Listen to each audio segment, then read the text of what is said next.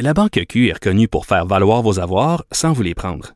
Mais quand vous pensez à votre premier compte bancaire, tu sais, dans le temps à l'école, vous faisiez vos dépôts avec vos scènes dans la petite enveloppe. Hmm, C'était bien beau. Mais avec le temps, ce vieux compte-là vous a coûté des milliers de dollars en frais, puis vous ne faites pas une scène d'intérêt. Avec la Banque Q, vous obtenez des intérêts élevés et aucun frais sur vos services bancaires courants.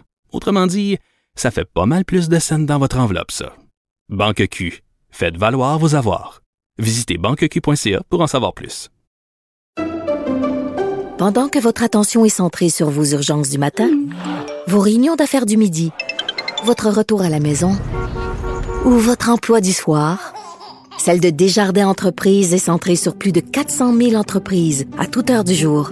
Grâce à notre connaissance des secteurs d'activité et à notre accompagnement spécialisé, nous aidons les entrepreneurs à relever chaque défi pour qu'ils puissent rester centrés sur ce qui compte, le développement de leur entreprise. Comme les autres. Martineau, il n'y a pas le temps pour la controverse. Il a jamais coulé l'eau sous les ponts. C'est lui qui la verse. Vous écoutez Martino. Cube, Radio. Est-ce que vous connaissez la tune Big Time de Peter Gabriel, tu sais, quand il dit My head is getting bigger, puis my car is getting bigger, puis ça finit à la fin, il dit Big, big, big, big, big, puis là, boum, ça pète comme si la ballonne pétait. Ben, ça pourrait être une chanson, en fait, la chanson thème du Québec, dit Big Time, concernant la bureaucratie québécoise. Le système public ne cesse de grossir. François Legault a dit, moi, nous autres, là, on va lui mettre une ceinture, on va ajouter deux, trois trous à sa ceinture, puis on va le faire maigrir, le système public. Ben, c'est faux. Euh, ça a encore augmenté le nombre de fonctionnaires. Il n'y a aucun nouvel emploi qui a été créé dans le privé depuis 2018. Pensez à ça, là, trois ans. On sait qu'il y a la pandémie, puis tout ça. Mais les emplois, 18 000 emplois qui ont été créés, ça a tous été créés dans le public, ça, dans le système public. Plus de fonctionnaires, plus de réceptionnistes, plus de, de protection d'emploi, plus, toujours plus. Les Québécois travaillent de plus en plus pour l'État. Là, on parle d'un Québécois sur quatre qui travaille pour le gouvernement en 2021. C'est du jamais vu. On va en parler avec Vincent Geloso, professeur adjoint d'économie au King's University College. Salut Vincent. Bonjour. C'est énorme. Un sur quatre. Oui, c'est c'est assez important, mais ça sous-estime en plus euh, le fardeau que euh, la bureaucratie peut, euh, peut imposer sur l'économie québécoise. Tout simplement parce que quand on fait des enquêtes sur les salaires et les conditions offertes, puis qu'on tient compte de tous les facteurs possibles, l'expérience, l'éducation, pour essayer de créer un comparable dans le secteur privé pour voir s'il y a une différence qui est basée sur autre chose que la, des facteurs qui déterminent la productivité ce qu'on réalise, c'est que dans le secteur public, les salaires sont, toujours étant égales par ailleurs, 9% plus élevés. Donc ça, c'est non seulement euh, la taille du secteur public, mais il faut augmenter le fardeau que ça peut imposer à l'égalité de la prime salariale que tu n'aurais pas eu dans le secteur privé. Ça, ça se paye pour nous par des impôts plus élevés. Et ça, c'est bizarre parce que moi, ce qu'on entend souvent de la part des syndicats, des fonctionnaires, c'est que si on était dans le privé, on serait beaucoup plus payé. Ce à quoi je me dis, ben c'est bizarre parce que je ne vois pas là, un mouvement là, de, de, fonctionnaires qui quittent le public pour aller en masse dans le privé. Euh, si vous restez dans le public, ça doit parce que vous avez des avantages. Puis on le sait, c'est quoi les avantages? C'est entre autres la protection de l'emploi. Euh, actuellement, en 2021, pouvoir dormir sur tes trois oreilles la nuit en disant je ne perdrai jamais mon emploi à moins de tuer quelqu'un sur mon lieu de travail, euh, quand même, ça vaut de l'or. Oui, puis non seulement ça, mais quand on fait des enquêtes pour demander aux gens combien vous seriez prêts à sacrifier pour avoir la sécurité d'emploi, donc l'incapacité d'être licencié, les gens sont prêts à sacrifier entre 6 et 25% de leur rémunération. Et le, bénéfice de ça, c'est qu'on le voit sur les retraites, surtout avec des régimes comme le REGOP, donc qui est le régime de retraite de, des, fonctionnaires du secteur public. Euh, quand on regarde le fait que ne pas avoir quelques années de chômage dans lequel on ne fait pas des contributions à un régime de retraite, c'est quoi la différence? C'est des différences à peu près 40% supérieures à ce qu'un régime que le secteur privé aurait offert. Donc, ça paye beaucoup dans le long terme par les primes de retraite. C'est pour ça qu'il n'y a pas d'intérêt à quitter le secteur public. Les salaires sont plus élevés, les conditions de travail sont moins demandantes et euh, la compensation non monétaire immédiate, donc par exemple, il y a le régime de retraite, sont nettement, nettement plus généreux. Et Vincent, ils vont où ces emplois-là? Parce que là, on parle de pénurie d'enseignants. ce sont des fonctionnaires. Là. Pénurie d'enseignants, pénurie de travailleurs dans le système de santé, pénurie d'ingénieurs dans le système public. Euh, d'ailleurs, même on doit euh, reporter certains certains euh, projets d'infrastructures qui avaient été qui avaient été mis sur pied par le gouvernement parce qu'on n'a pas suffisamment d'ingénieurs au public pour faire tous ces projets-là. Donc tu dis sur le terrain, on manque de gens, mais on n'arrête pas d'embaucher. On les embauche où? Ils font quoi ces gens-là? Ben, il y a un problème sur toutes les affaires de pénurie de main-d'œuvre qui sont mentionnées au Québec les, le, le, fardeau du secteur public et le, les primes salariales que je mentionne relativement au comparable dans le secteur privé, ça veut dire qu'il faut payer plus d'impôts. Plus d'impôts, ça veut dire que le, le gain net d'aller au travail n'est pas aussi grand que ce qu'il aurait été. Donc, ça veut dire que plusieurs personnes ne sont pas intéressées à retourner sur le marché du travail, tout simplement parce que le travail ne, paye, ne paye pas autant que ce qu'il pourrait payer euh, autrement. Et ça suffit de regarder euh, le meilleur exemple, c'est pour un employeur. On regarde des taxes sur la masse salariale, qui est une des manières qu'on que l'État se finance.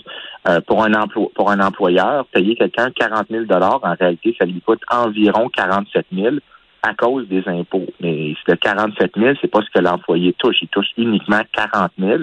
Le 7 000 d'extra, c'est ce que l'employeur doit payer en taxes qui vont largement financer le secteur public euh, avec ce qu'on mentionnait il y a deux minutes. Ben oui, et tu sais, euh, j'aimerais savoir, j'ai pas les chiffres en main là, mais j'aimerais savoir le nombre de bureaucrates pour chaque enseignant sur le terrain, le nombre de, de, de, bureaucrates pour chaque travailleur de la santé sur le terrain.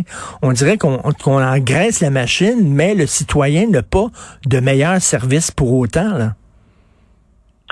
Euh, je ne sais pas pour le pour le ministère de l'Éducation le ratio d'enseignants à, bureaucrates. Je sais par exemple que c'est une tendance assez bien documentée aux États-Unis pour un, comparatif, où est-ce que la plupart des enseignants passent plus de la moitié de leur temps de travail à faire ce qu'on appelle du regulatory compliance, c'est de, de remplir les tâches administratives.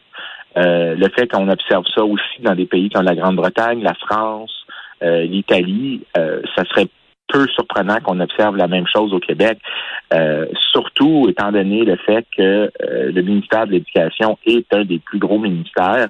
Et euh, la taille, d'ailleurs, quand on regardait il y a quelques années, on avait fait ça avec l'Institut économique de Montréal, quand on regarde les dépenses de, par école, on voit que les dépenses par école augmentent alors que le nombre d'enfants dans les écoles diminue. Euh, ce qui devrait souligner qui va dans la direction de ce que de ce qui est mentionné. Il y a effectivement une bureaucratisation de l'éducation et ça se transmet pas dans une augmentation des, des résultats. Je lisais il y, a, plusieurs années de ça, Pierre Fortin dans l'actualité, l'économiste Pierre Fortin qui disait, bon, on a eu la révolution tranquille dans les années 60 où on, avait besoin d'un État fort, moderne au Québec. On l'a construit, c'est bien, mais ça, c'était une solution pour les problèmes des années 60. Maintenant, on aurait besoin d'une autre révolution tranquille au Québec pour justement euh, diminuer la taille de l'État qui est parti en fou. C'est sur une ballonne, c'est en roue libre. Il n'y a personne qui contrôle c'est, ça, il y a de plus en plus de fonctionnaires, oui. Je vais devoir faire un peu un pushback contre l'argument de l'importance de la Révolution tranquille. Le rattrapage économique des Québécois s'est fait bien avant la Révolution tranquille. C'est fait beaucoup. En fait, la grande réforme que tout le monde, personne ne parle, c'est le fait qu'on a mis le Québec était la dernière place à dire aux enfants d'aller à l'école jusqu'à un certain âge. 20 euh, ans après toutes les autres provinces canadiennes. Et ça, ça a été fait en 1943. Et dès 1943, on voyait le rattrapage éducatif des Québécois. Et c'était quelque chose que la Révolution tranquille ne fait que euh, prendre les fruits de ce qui s'était produit. Donc, c'est pas euh, les grandes dépenses en éducation n'ont pas eu les effets que les gens euh, les gens mm. soulignent. C'est beaucoup plus la loi sur l'éducation obligatoire qui a eu un effet, beaucoup plus que de dépenser une fortune. En fait, en bureaucratisant l'éducation davantage en 1960, ce qu'on a fait, c'est qu'on a enlevé la place pour innover, pour essayer des nouvelles manières, pour avoir euh, des différentes formes d'éducation qui sont adaptées à certaines sous-populations, des écoles ciblées à certaines personnes, que mmh. les parents imposent euh, de la compétition entre les écoles en disant ben j'aimerais mieux ce curriculum, j'aimerais mieux ce type d'enseignement. Mon enfant est un enfant plus sportif, j'aimerais un curriculum qui a plus d'emphase sur les sports. Mon enfant est plus artistique, j'aimerais un, un, curriculum plus artistique. Euh, en bureaucratisant l'éducation, on a enlevé euh, la, la, ce qui faisait la grande force de n'importe quel système d'éducation, c'est le fait qu'il y avait une boucle de rétroaction entre les communautés locales, les parents et euh, ceux qui produisaient le service d'éduquer nos enfants. Et Vincent Gelozo, en terminant, est-ce que c'est sain, pour une société qui est autant de gens qui dépendent de l'État? Un sur quatre, ça, ça veut dire que chaque Québécois qui travaille dans le milieu privé, on a tous un cousin, une cousine qui est fonctionnaire, un frère, un beau-frère, une belle-sœur. Euh, est-ce que c'est sain, ça? La question, c'est c'est quoi le niveau qui est sain? Je le dirais différemment. Il y a, il y a, il y a des fonctions que l'État doit clairement remplir. On peut facilement penser à la police, au ministère de la Justice, mm-hmm. à, à certaines fonctions élémentaires. La question, c'est au-delà de ce point-là, euh, est-ce comment à quel point c'est coûteux pour la société au-delà de ce point qu'on pourrait dire par idéal, euh, ben comment est-ce qu'on comment est-ce qu'on en vient pour revenir en arrière? Dès qu'on est au-delà de ce point-là, par contre, c'est clair qu'il y a un coût social et c'est pas une bonne chose. On appauvrit notre société en ayant euh, trop de gens dans le secteur public, de la même manière que d'avoir pas assez nous appauvrit on aurait besoin d'un guépard comme euh, un secteur public qui est mince mais qui est actif, qui, qui peut se déplacer rapidement, etc. On a un gros éléphant patapoum, un rhinocéros qui est là, là, puis qui, qui engraisse de jour en jour malheureusement et on voit pas le bout du tunnel parce qu'il y a aucun vraiment parti qui propose d'amincir, de réduire la taille de l'État. Euh, la CAC l'avait promis, puis finalement c'est l'inverse qui se passe. Donc merci beaucoup Gelozo, professeur adjoint d'économie au King's University College. Bonne journée. Merci.